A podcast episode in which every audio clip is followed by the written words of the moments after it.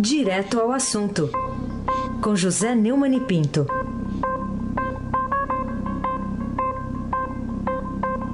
Neumann, bom dia. Bom dia, Raíssen Abac. Bom dia, Camila Tulinski. Bom dia, Afrânio Vanderlei Cruz. Oi, oi, tem oi. É. Bom dia, Macir Piazzi. Bom dia, família Bonfim, Emanuel, Alice Isadora. Bom dia, ouvinte da Rádio Eldorado. 77.3 FM, Raíssen Abac. Vamos começar aqui, Neumann, com a manchete de primeira página do Estadão. O Estadão registra hoje que Temer vence na CCJ e Maia marca a votação da denúncia no dia 26. Então, nada de novo. Temer não tem nada a temer? É, a gente viu a notícia aqui que você deu na primeira página do Estadão, saiu a manchete, que o Temer ganhou por 39 a 26, né? na Comissão de Constituição e Justiça, que aprovou o parecer do Bonifácio de Andrada, Andrada, pedindo arquivamento da denúncia. Vamos ouvir o que o Andrada falou a Frânio Vanderlei Cruz? Eu sou relator, não sou líder do governo, não. Não sou líder do governo, não. Não sou ministro do governo, não. É, relator, mas agiu como advogado, né? Uh, Temer e os ministros uh, Moreira Franco e Eliseu Padilha uh, foram denunciados pela Procuradoria-Geral da República por organização criminosa.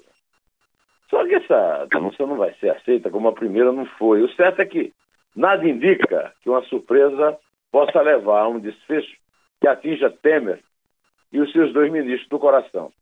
Já lá se vão cinco meses, vai. Dois dias da divulgação da delação premiada Joel Batista, até agora Temer não deu uma explicação satisfatória a respeito. O que o país assiste é a cena grotesca de deputados sendo comprados para votarem contra a segunda denúncia de Janot, depauperando ainda mais os cofres já vazios da República. E também aumentando a lista dos amigos próximos do presidente da República que tem problemas com a polícia e a justiça. Cunha, Gedel e Funaro presos, Filipelli, Moreira, Padilha e Lúcio investigados, Rocha Loures filmado, carregando mochila, tudo amiguinho do Temer, tudo muito amigo. Enfim, um filme de horror é, patrocinado pelos parlamentares e pelos supremos ministros da impunidade geral do, do, do STF. Uma impunidade geral, mas bastante restrita, né, Raíssa Rapaz? É, bem, o, o, bem privilegiado, né? Agora, também aqui no alto da primeira página do Estadão, tem o registro de que Tasso Gereissati pede que a Aécio abra mão da presença do PSTB. Alguma chance disso acontecer mesmo, Neumann? É, o, o Aécio ficou 20 dias afastado, agora retomou o mandato, fazendo um discursinho que não foi da tribuna, foi do meio do plenário, e como impitando o Temer, criticando os irmãos Wesley. O Wesley integrantes do Ministério Público. Né? Ele disse que era vítima, como o Temer também falou, de uma, uma armação de lá. Vamos ouvir o Aécio Afrânio, por favor. No exercício desse mandato, irei trabalhar a cada dia e a cada instante para provar a minha inocência. Fui sim alvo, senhor presidente, dos mais vis e graves ataques nos últimos dias, mas não retorno a essa casa com rancor ou com ódio. Sou, senhor presidente, devo dizer nesse instante, vítima de uma ardilosa armação, uma criminosa armação. É, todo mundo é vítima de uma criminosa armação, uma armação que ele mesmo fez, né? Na tragicomédia do cinismo geral brasileiro, a S é uma estrela de primeira grandeza. As revelações sobre ele são acachapantes decepcionantes e definitivas.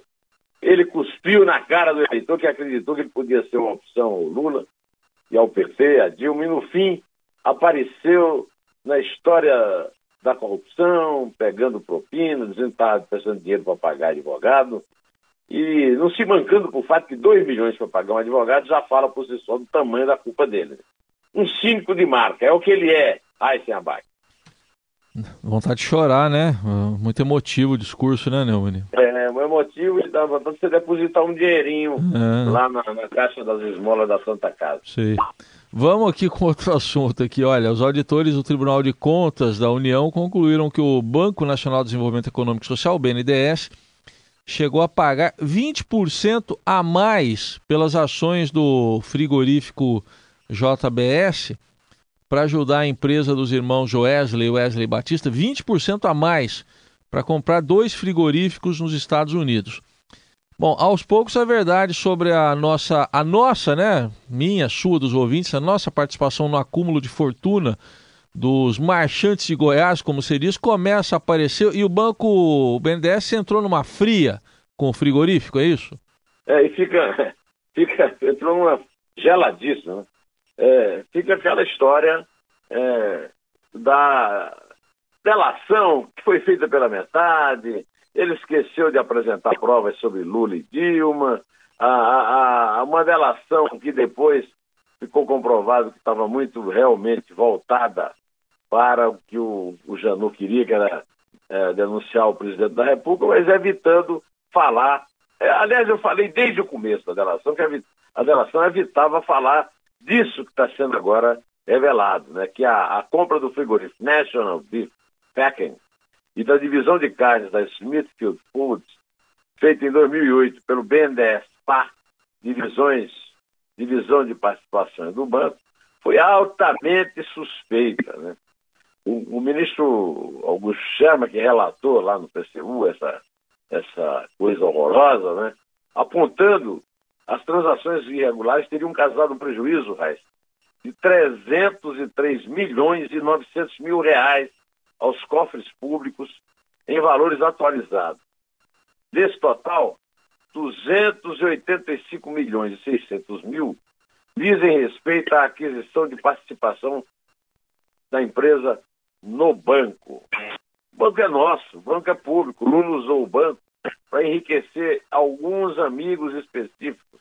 A Dilma manteve o Luciano Coutinho, que era o presidente do banco, um ilustre professor de economia lá da Unicamp, participou disso aí. Pelo visto, de nada adiantou os irmãos batistas terem protegido Lula, Dilma, Luciano Coutinho, o BNDES, o PT em geral, na sua delação, que a sociedade brasileira sabe e foi premiada demais e foi realmente é, detestada pela grande maioria, da mesma forma que a grande maioria não aceita o Temer também. Né? Mas dia menos dia os fatos vão aparecendo com as investigações e vão complicando a situação da JF e dos procuradores Janot, Miller e Goulart, né, envolvidos nessa história suja. Como sempre, ninguém dá um pio sobre o relator do Supremo, que homologou essa, essa delação absurda que revoltou a nação. O, o probo, o ilustre Luiz Edson Fachin. Por que, que ele não tem que se explicar? Esses cidadãos estão acima de qualquer suspeita. Eu não sei se você se lembra, mas, mas houve um filme italiano muito bom sobre isso. Investigação sobre um cidadão acima de qualquer. É, a Florinda. Como é que chama aquela atriz brasileira? Florinda, Florinda... É. E era o grande, aquele magnífico ator italiano, Gian Maria Volonté. Isso, é. Vamos contar o fim. É uma história interessante esse filme, que lembra muito. É. Assim, é uma coisa que, que parece uma, coisa muito parecida com, com Lava Jato, com Mão Limpa. Uma coisa daquela. da profecia, da intuição do artista, é. do cineasta. Vamos contar o fim do filme ou não? É dos anos 70, né? Bom, é deixa... dos anos 70. É. é difícil você achar hoje até em locadora. É, Aliás, difícil. você não é locadora, né? É. Eu sou de um tempo da locadora. É. Tá bom. Ô Neumann, vamos falar de outro assunto aqui, olha, condenações aí do ex-presidente Fernando Henrique Cardoso, Raquel Dodge, procuradora-geral da República, juízes e promotores, é, da Justiça do Trabalho, todos se pronunciando contra a portaria do Ministério do Trabalho modificando a fiscalização do trabalho escravo. Tem alguém a favor, além da bancada ruralista, que exigiu e conseguiu do Temer? É, a, a, a Raquel Dodge foi até o, o recebeu né, o ministro Ronaldo Nogueira é, ontem e, e classificou a portaria MTB 1129 de 2017 um retrocesso à garantia constitucional de proteção à dignidade da pessoa humana.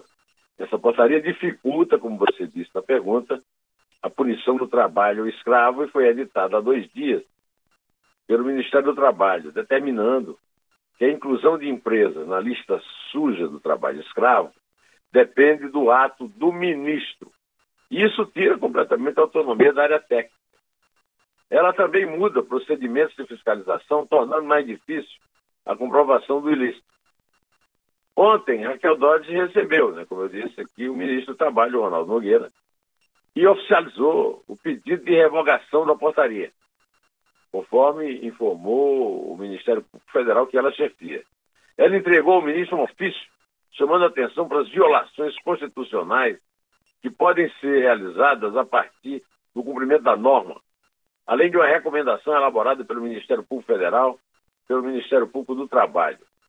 Raquel Dodge contou ao ministro é, que isso aí atinge a dignidade humana garantida na Constituição e não apenas a liberdade de ir e. A portaria volta a um ponto, segundo ela, que a legislação superou há vários anos.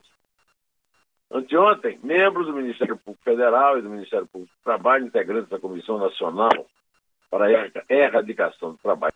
Mas tá aí o, o Neumann participando hoje aqui do Jornal Eldorado. A gente teve um, uma, um, uma pequena dificuldade aí no final.